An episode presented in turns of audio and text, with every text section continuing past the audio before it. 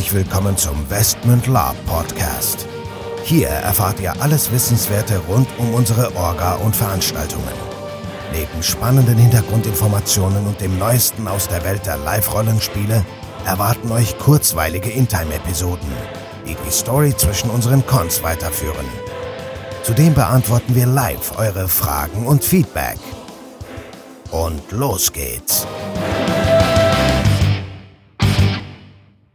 Herzlich willkommen zu einer weiteren Folge des Westmund Lab Podcasts. Wieder mit dabei der Nico und der Michael. Ja, hallo. Hi. Heute sind wir einsteigerfreundlich. Ja, was heißt heute? Eigentlich immer, würde ich sagen, oder? Ja, aber heute mit speziell dem Thema Einsteiger-Equipment-Check. Was verstehen wir denn darunter? Ja, was verstehen wir unter äh, Einsteiger-Equipment? Vielleicht das, was man als erstes braucht, wenn man einfach mal auf so ein Live-Rollenspiel fahren möchte. Ja, was braucht man da? Ähm, als erstes mal eine gute Idee, würde ich sagen. Damit beginnt ja das Ganze. Also erstmal sollte man sich vielleicht überlegen, was möchte ich spielen und äh, was macht dann Sinn. Wenn ich nicht kämpfen möchte, brauche ich mir kein Schwert kaufen zum Beispiel. Vielleicht macht es auch Sinn, erstmal zu überlegen, was brauche ich denn alles nicht. Ähm, Oder auch, ja, ich weiß, das war jetzt wenig hilfreich, aber es gibt so ein paar Sachen, die sind sicherlich nie verkehrt zu haben. Zum Beispiel würde ich jetzt einfach mal starten. Ich sag mal, ein vernünftiger warmer Mantel, weil nachts kann es kalt werden und egal welchen Charakter man da gerade spielt, wenn man unterwegs ist, kann ein in-time-tauglicher Mantel auf keinen Fall schaden. Ja, genau.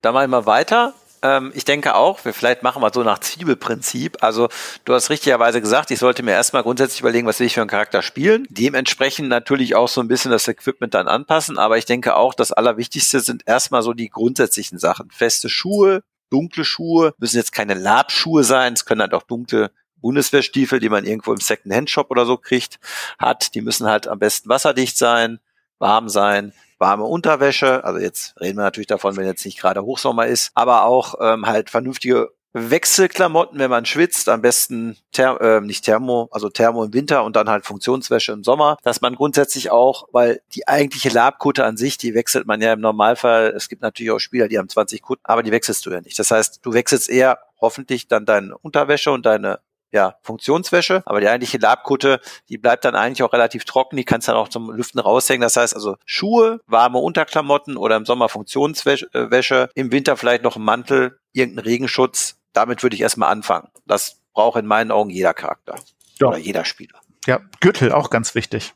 Gürtel ja. und ein paar Taschen, um irgendwelche Sachen zu transportieren. Ähm, sollte auch nicht schaden. Dann sicherlich eine große Frage, äh, was für Veranstaltungen will man fahren? Das muss man sich auch überlegen. Auf einer Zeltcon sollte ich mir auch irgendwie dann ein Zelt besorgen oder äh, wenn es kein Intime-taugliches Zelt ist, weil ich nicht weiß, ob ich das überhaupt weitermache, dann sollte man sich irgendwas besorgen, Tarnnetz oder irgendwas, ähm, um das Ganze ein bisschen abzuhängen oder ja, ein bisschen tauglich aussehen zu lassen und das Ambiente nicht allzu sehr zu stören. Das sind ja die Ansprüche inzwischen schon relativ hoch. Genau. Und ich sag mal, klar, und dann kann man langsam so mal überlegen, jetzt auf bezogen auf den Charakter, was braucht der Charakter? Also ich persönlich halte es ja immer für sehr sinnvoll, sich irgendeine Art von Waffe zu besorgen. Auch wenn ich jetzt einen Magier spiele, dann habe ich halt einen Stab, spiele ich einen Dieb, habe ich halt einen Dolch. Was weiß ich, spiele ich eine Heilerin oder eine Köchin, habe ich halt einen großen Holzlöffel oder was auch immer. Ähm, kann nicht schaden, selbst wenn ich nicht kämpfen will. Also manchmal braucht man ja auch irgendwie eine intime-taugliche Waffe, um irgendwas, was weiß ich, was kaputt zu schneiden, sich aus Spinnenweben rauszuschneiden, irgendeinem einen Arm abzuschneiden, zu amputieren, wenn man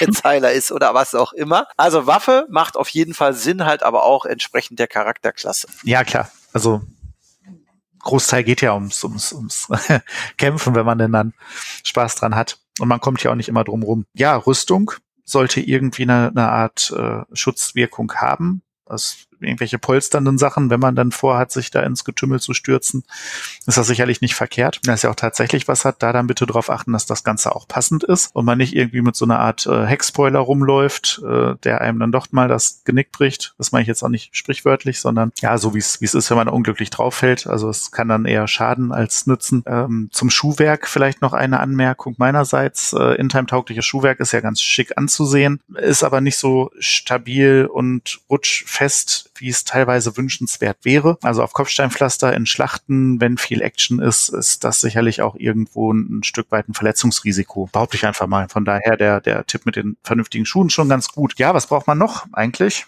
Man hat eine Waffe, man hat einen Umhang, irgendeine Art von Rüstung. man hat Unterwäsche. Unterwäsche ist sehr wichtig. Ähm, ja. ja, genau. Ich meine, ja, ich sag mal, was, was natürlich jetzt zentral ist, ist natürlich dann, meine Rüstung ist ja dann auch schon sehr charakterspezifisch. Äh, Rüstung vielleicht nochmal angesagt, muss halt auch wirklich safe sein, ne? muss halt auch abgenommen werden beim Check-in, beim Waffen-Check-in. Ja, und dann halt was, was der Charakter, was den Charakter so ausmacht. Ne? Und da ist ja dann sozusagen jedem, also sind ja alle alle Tore offen. Ne? Also kannst ja von einem Flatterhemd und, und eine Kniebundhose bis hin zu einer kompletten Vollplattenrüstung mit Waffenrock und allem drum und dran kannst du ja von, was weiß ich, 10 Euro bis 2000, 5000 Euro alles machen. Ja, also ich habe gesehen, äh, dieses Jahr, ich würde sagen, der, der Trend dieses Jahr sind äh, Hörner in, in allen in allen möglichen äh, Formen und Farben. Äh, so vor zwei drei Jahren fing es ja mal an mit Kontaktlinsen. Der neue Trend jetzt Hörner. Ähm, ja, sollte man sich auch überlegen. Also auf jeden Fall wird man mit hoher Wahrscheinlichkeit dann doch auch mal angespielt oder angesprochen oder angehackt, je nachdem. Ähm, ja, wer, wer da gerade langkommt. Aber ja, auch das gehört vielleicht dazu. Ne? Also man kriegt ja auch Schminken und ähm, Special Effects Schminken inzwischen für einen relativ schmalen Euro. Ja, ich denke auch, dass man, ich sag mal so, wenn man die grundsätzlichen, sag ich mal, das Grundequipment, was wir jetzt so besprochen haben, das muss auch alles nicht teuer sein. Das kriegt man auch im Zweifelsfall alles Secondhand oder gebraucht irgendwo bei eBay. Spannend wird's halt dann bei dem wirklichen Kostüm an sich, also was man nach außen dann auch wirklich dann auch sieht. Also da, wie gesagt, aber auch da gibt's halt die Möglichkeit, ich sag mal so, es gibt ja die diversen Labhändler mittlerweile, die das ja auch sehr kommerziell auch mittlerweile betreiben. Da kriegt man ja auch schon super Sachen für einen relativ, relativ schmalen Taler. Aber es geht genauso gut, wie man es früher auch gemacht hat, dass man sich halt aus irgendwelchen Stoffen selber was näht, ähm, selber ein bisschen kreativ wird, selber ein bisschen was macht. Ja, sogar Leute, die bauen sich dann ihre Lederrüstung selber und, und machen da sehr, sehr viel Arbeit mit. Also das kannst du alles machen. Auch hier wieder wieder, wie bei allen Dingen gilt, entweder investiere ich halt das Geld, das heißt, ich zahle, halt dann im Verhältnis vielleicht ein bisschen mehr und kriege dann halt sofort eine geile, eine geile Geschichte. Oder ich investiere Zeit und baue es mir selber. Klar, dann ist natürlich die Frage, habe ich das Know-how, aber das kriegt man ja heutzutage auch überall her. Also man kann selbst für einen schmalen Taler sich auch schon was ordentliches zusammenschrauben, sag ich mal. Aber es geht halt dann auch um die Kreativität. Ich meine, klar, ich kann in den Online-Shop gehen, sagen, ich bin jetzt ein Ritter, klick jetzt ein Kettenhemd, ein paar Beinspielen, ein Wappenrock, ein Schwert, Pferd, ein Gürtelhalter, Mantel, fertig. Kann man machen, ist man mit drei, vier, 500 Euro dabei, Thema durch. Andere Leute sagen, ey, ich spiele einen Zauberer, Magier, ich hole mir alles selber, ich nehme eine Kutte, maximal noch so einen Zauberstab irgendwo hergekauft aus dem Labshop. Also wie gesagt, alles in Ordnung und auch alles in meinen Augen recht bezahlbar noch. Ja, ähm, vielleicht ganz, ganz wichtig auch noch, ähm, das sind Sachen jetzt so Einsteiger-Equipment in-time-tauglich. Ja, was braucht man, was braucht man noch? Ja, irgendwie äh, Transportmöglichkeiten. Ne? Wenn man sein ganzes Gerödel und Geraffel jetzt beisammen hat, dann muss man es ja irgendwie auch transportiert bekommen. Also eine ausreichende Anzahl an, an Taschen oder Kisten ähm, wäre nicht schlecht. Und ich kann mich da an ein, zwei Begebenheiten erinnern, wo wir selber noch auch auf Zeltkons äh, reichlich unterwegs waren. Es kann nachts kalt werden. Also nehmt euch nicht nur ein paar Decken mit, sondern vielleicht auch einen Schlafsack, der auch ähm, entsprechend dann bei um die null Grad noch warm hält. Das kann nicht schaden. Ähm, Feldbetten sind auch nicht schlecht, allein weil das Wasser drunter durchläuft. Wenn es mal regnen sollte, äh, haben wir haben wir alles mitgemacht. Und äh, grundsätzlich denke ich, im Zelt ist das vielleicht auch so ein, so ein kleiner Outtime-Bereich, wenn man den für sich dann da frei halten möchte und sagt, so ein paar Annehmlichkeiten möchte ich nicht drauf verzichten. Ähm, mein, mein Grillfleisch behalte ich in einer, in einer Kühlbox. Ich nutze auch ein Feldbett und ich nutze auch die Vorteile eines modernen Schlafsacks. Dann ist das nicht verwerflich aus meiner Sicht.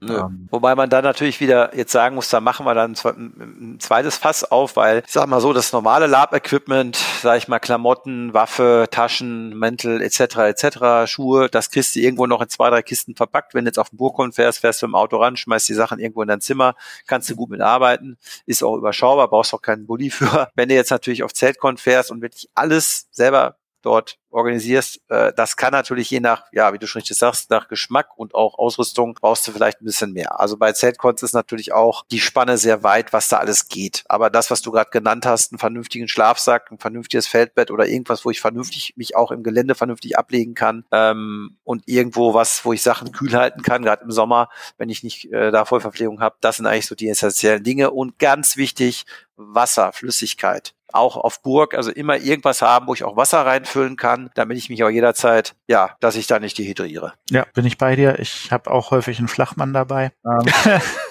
da ist aber kein Wasser drin. ja, gut, aber auch Feldflaschen oder ähnliches. Ähm, ja, ist schon, ist schon wichtig. Ist schon wichtig, sollte man machen. Genau. Ja, dann schließen wir auch schon wieder diese kleine äh, Folge. Ich meine, da kann man natürlich noch drei Stunden drüber reden, aber ich denke mal, die wichtigsten Themen oder die wichtigsten Punkte haben wir angesprochen. Wenn euch noch Sachen einfallen, die wir vergessen haben, die ein Anfänger auf jeden Fall mit dabei haben muss, ähm, ja, schreibt es einfach in die Kommentare und lasst es uns wissen. Ich sag Tschüss und bis dahin. Ja, und da kann ich mich nur anschließen. Bis zum nächsten Mal.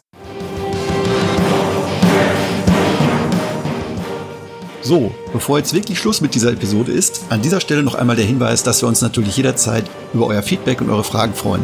Ihr könnt diese gerne als Facebook-Kommentare unter die jeweiligen Episoden-Postings schreiben oder einfach eine Mail an orga.westmund.de raushauen. Zudem würden wir uns mega freuen, wenn euch der Podcast gefällt und ihr uns eine 5-Sterne-Bewertung und eine nette Rezension bei iTunes gebt. Das hilft uns, den Podcast immer besser zu machen. So long und bis denn.